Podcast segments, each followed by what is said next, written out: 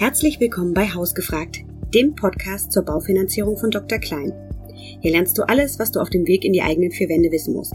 Wir holen spannende Gäste ans Mikro und fragen sie, wie sie ihre Baufinanzierung gemeistert haben, welche Hürden es gab und wie sie es dann doch in ihr Eigenheim geschafft haben. Außerdem gibt es natürlich regelmäßig die wichtigsten aktuellen Tipps von unseren Spezialisten für Baufinanzierung. Mein Name ist Anna Kommens und ich versuche die Fragen zu stellen, die mir damals geholfen hätten, als ich mein Haus gekauft habe. Viel Spaß bei der heutigen Folge. Hallo und herzlich willkommen bei Hausgefragt, dem Baufinanzierungspodcast von Dr. Klein. Mein Name ist Anna Kommens und heute habe ich Ringo Hellwig zu Gast. Bei uns soll es heute um die ersten Schritte in der Baufinanzierung oder auf dem Weg zum Eigenheim gehen, nämlich wie viel Eigenkapital brauche ich eigentlich und was kann ich mir leisten. Und wie gesagt, mein Gast ist Ringo. Hallo. Hi, moin. Magst du ein paar Worte zu dir sagen? Sehr gerne. Ähm, du sagtest es schon, mein Name ist Ringo Hellwig. Ich bin hier bei Dr. Klein äh, als Spezialist für Baufinanzierung beschäftigt.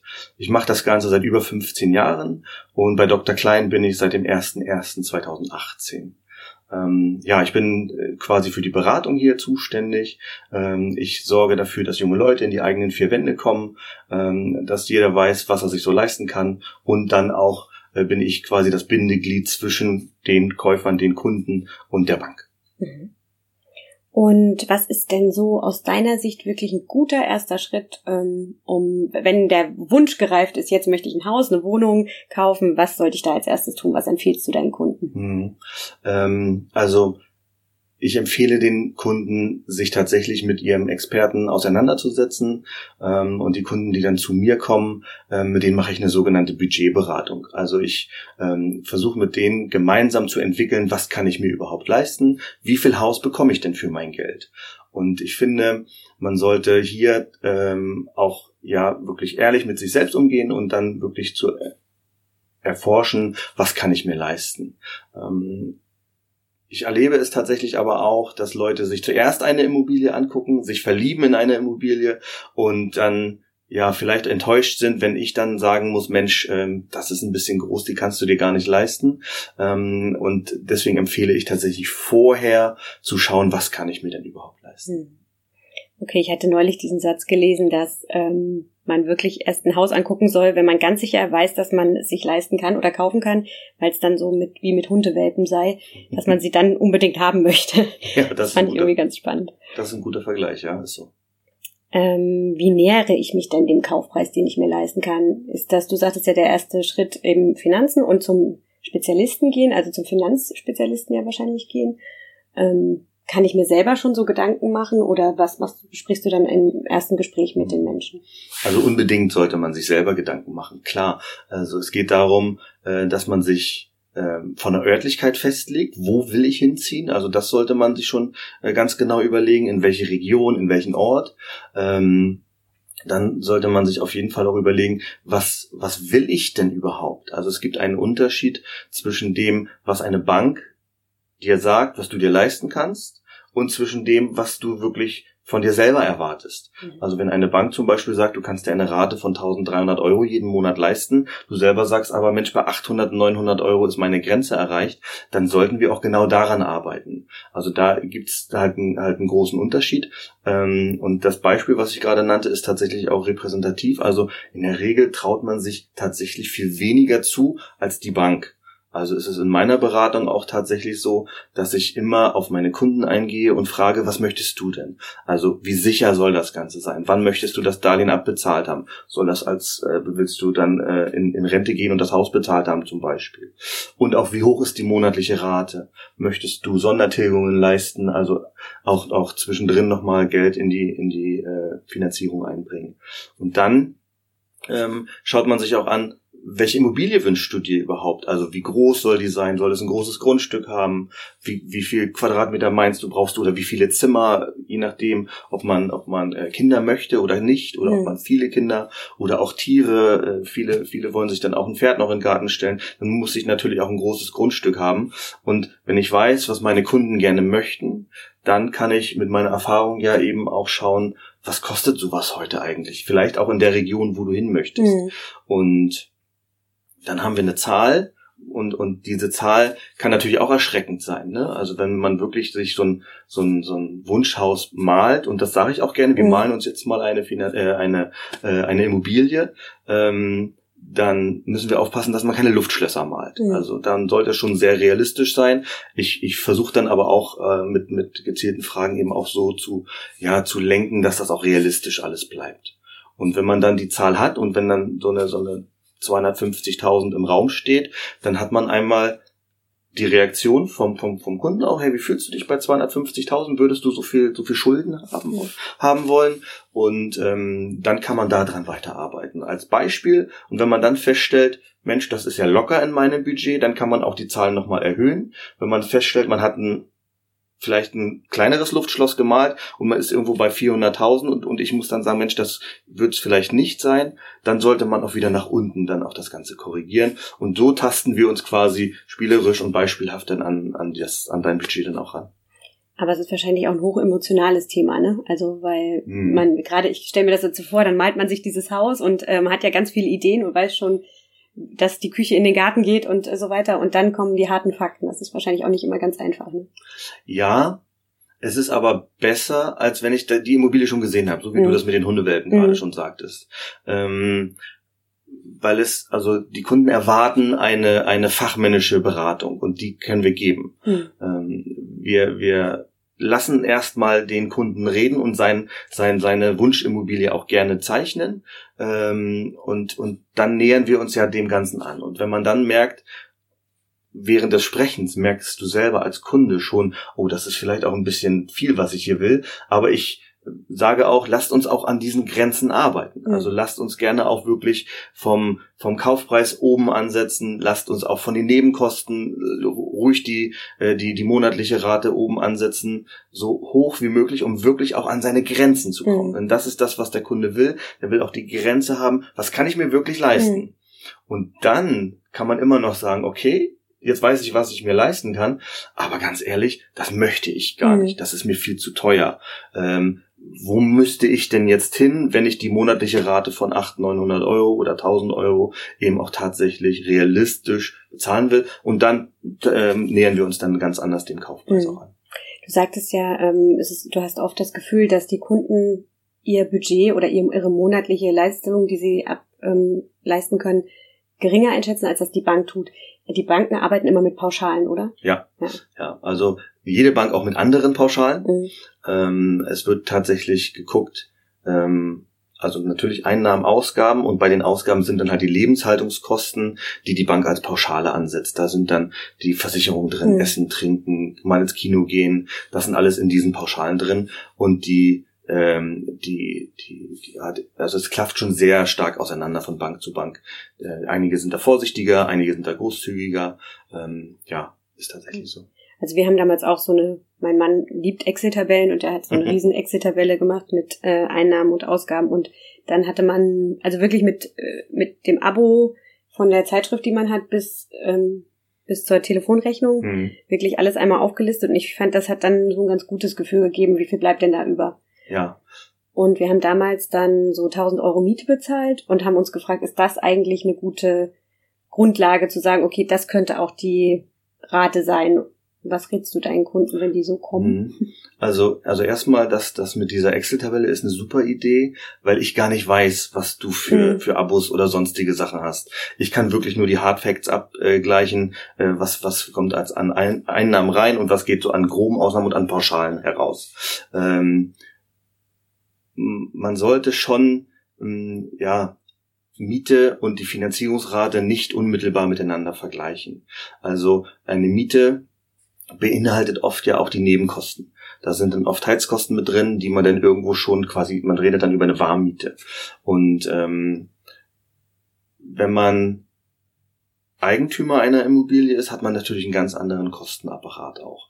Das bedeutet, ähm, ich sag mal, man muss seine Finanzierung an die Bank bezahlen, die Finanzierungsrate und die Finanzierungsrate ist, sage ich mal, eine Kaltmiete. Weil mhm. das geht nur an die Bank. Mhm. Das, die, die monatliche Rate, so wie du von den 1000 Euro sprichst, die würde jetzt an die Bank gehen. Und hinzu kommt dann natürlich noch die Heizkosten, Strom, der Schornsteinfeger muss bezahlt werden, Grundsteuern müssen jährlich mhm. bezahlt werden, also Nebenkosten, die man einfach hat.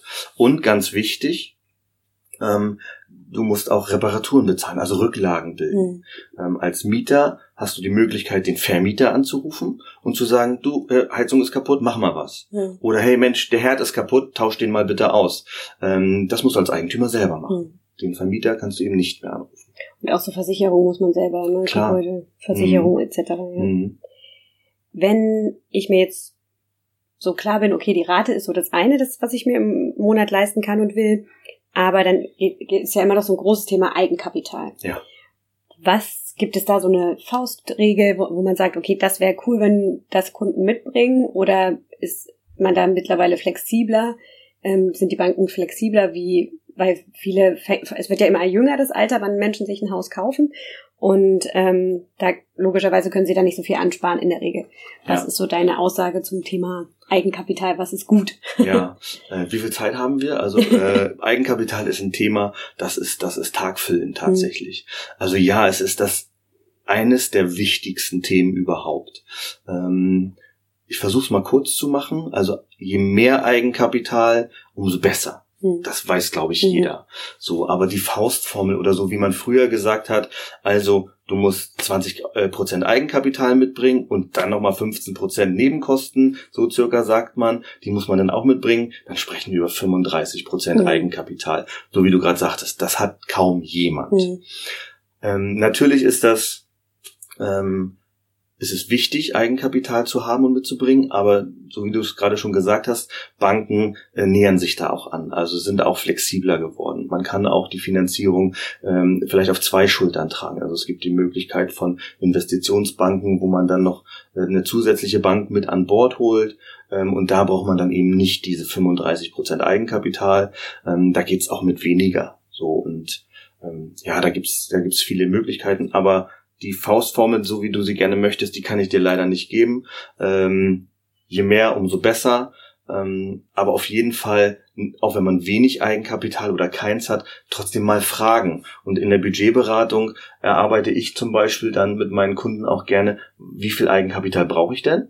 Und ähm, wenn es dann heute nichts wird mit der Immobilie, man ist ja auch noch gar nicht so, wenn man sich noch keine angeguckt hat, dann will man auch vielleicht gar nicht heute loslegen. Vielleicht geht's dann auch in einem oder in zwei Jahren. Und ähm, ich mache dann immer gerne etwas, ich nenne das dann Kaufen auf Probe.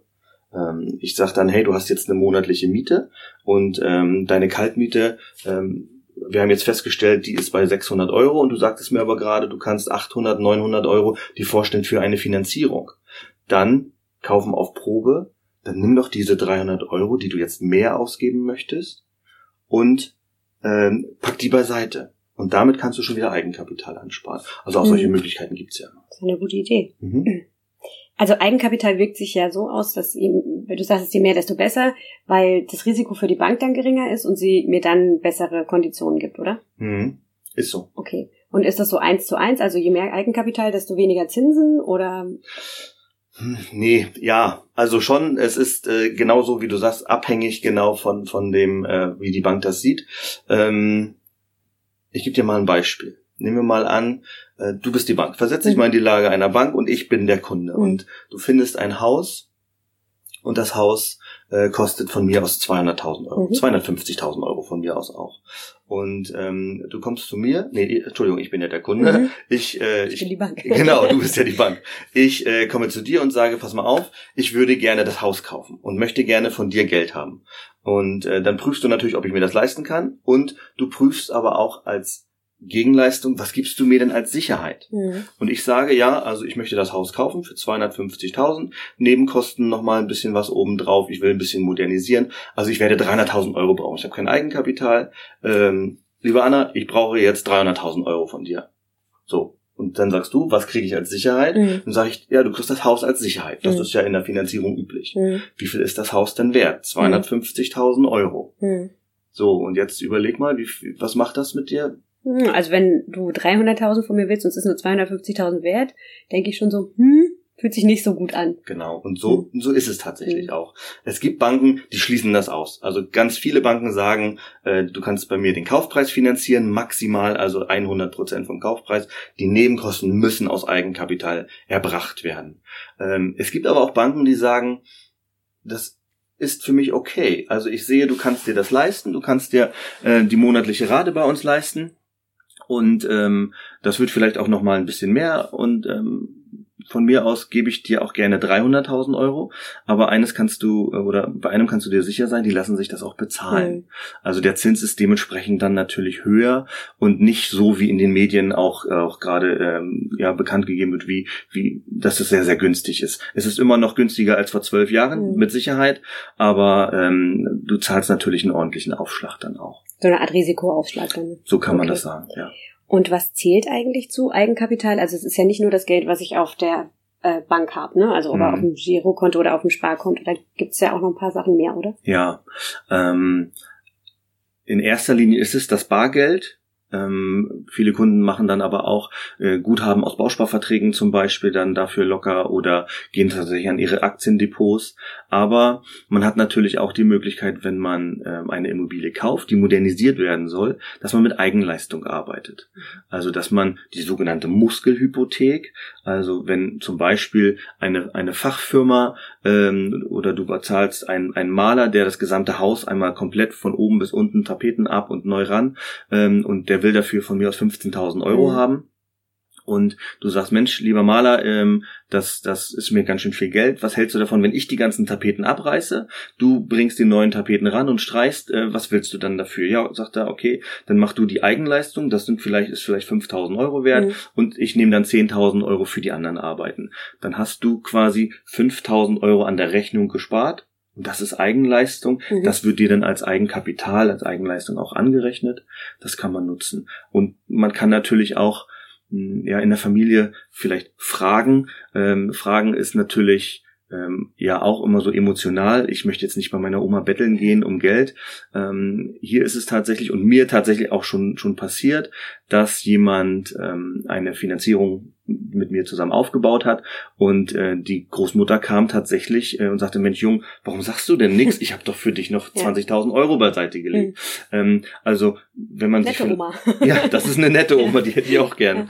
Und ähm, ja, wenn man, wenn man sich vielleicht nicht traut zu fragen, dann einfach auch in der Familie erzählen, hey, das haben wir gerade vor, wir sind gerade in der Finanzierungsplanung und wir, wir sind gerade auch am Eigenkapital zusammenkratzen und so weiter und so fort. Und vielleicht kommt da ja dann auch irgendwas. Mhm. Also bei uns war es so, dass wir, ähm, also tatsächlich finde ich auch, ist das so ein emotionales Thema und dann zu fragen, kannst du mal und ginge das nicht. Aber wir haben das so geregelt, dass ähm, meine Mutter uns einen gewissen, ähm, also ein Privatdarlehen gegeben hat, zu kein, also zu null Prozent. Mhm. Und das wurde dann ja auch als Eigenkapital angerechnet. Na klar. Ja. Also das funktioniert. Ähm, schöner ist es natürlich, wenn man, wenn man auch, wenn man eine Schenkung bekommt. Ne? Also wenn man so ein Privatdarlehen ja auch angeben sollte um dann auch die monatliche Rückzahlrate, die man dann an seine an seine Eltern hat, ja auch berücksichtigen muss in der in der Rechnung, kann ich mir das überhaupt leisten? Mhm. Und ähm, wenn die Mutter bereit ist, dir das Geld auch zu schenken, wäre es natürlich noch schöner, mhm. klar. Aber es funktioniert. Und ähm, gibt es noch irgendwie so Tipps, die man eher nicht so kennt? Also so ähm, was also wir möchten ja immer allen äh, mhm. Lesern, Hörern ähm, Dinge mitgeben, die sie noch nicht kennen. Hast du noch so ein Trick in der Schublade, den man jetzt nicht so gut kennt. Ja, es gibt. Ja, da, da gibt's tatsächlich was. Also ähm, das gibt die Möglichkeit, dass man auch Privatkredite dafür aufnimmt. Da bin ich kein Freund von. Mhm. Also ich rate davon ab.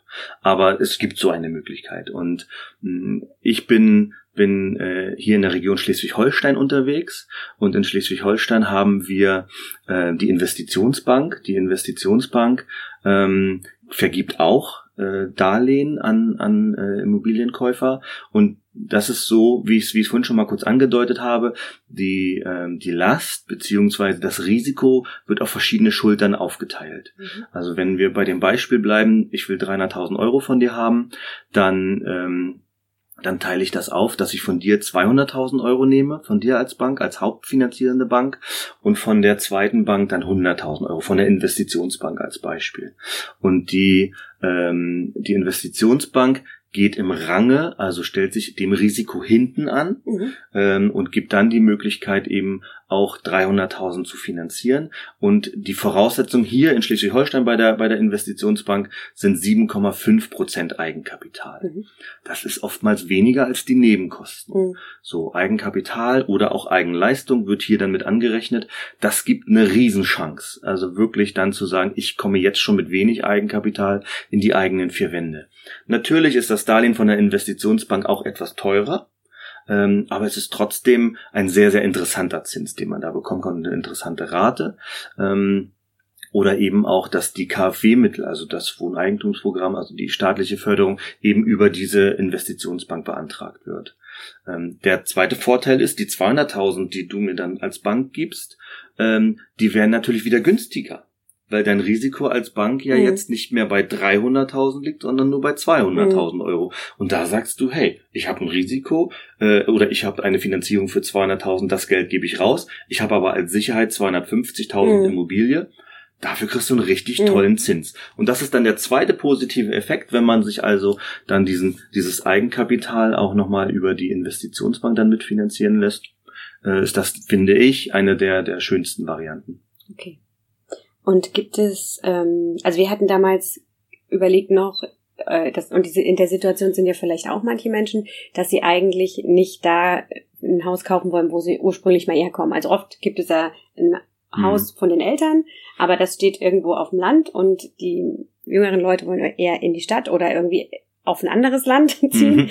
Oder, ähm, und kann man da auch die Immobilie der Eltern beleihen? Macht das einen Unterschied? Also auch das ist natürlich ein emotionales Thema und das muss man ja auch besprechen. Mm, Aber ähm, lohnt sich das oder ist das eher so eine mm. Sache, wo man sagt? Mm. Also grundsätzlich funktioniert das. Mhm. Ähm, aber auch hier ist es von Bank zu Bank unterschiedlich. Regionale Banken, die sich in ihrer Region bewegen, werden, äh, werden selten bis gar nicht eine Immobilie als Zusatzsicherheit mitnehmen, die, ich sag mal, weiter als 400 Kilometer weg ist oder 200 mhm. Kilometer weg ist.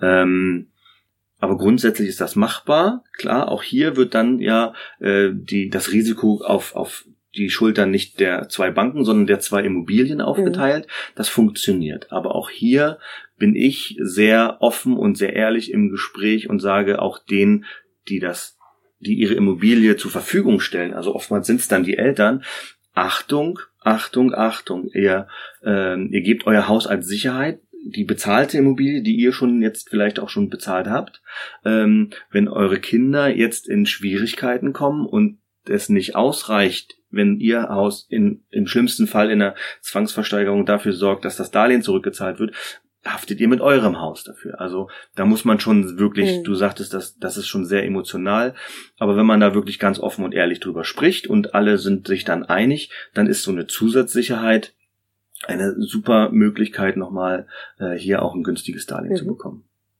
Und ähm, macht es eigentlich Sinn, wirklich so auch so Kleinvieh macht das auch Mist? Oder ist es so, dass es ähm, wirklich nur immer runde Beträge Sinn machen im Eigenkapital? Oder mhm. sollte ich wirklich gucken, Mensch, da sind noch 100 Euro oder 200 Euro?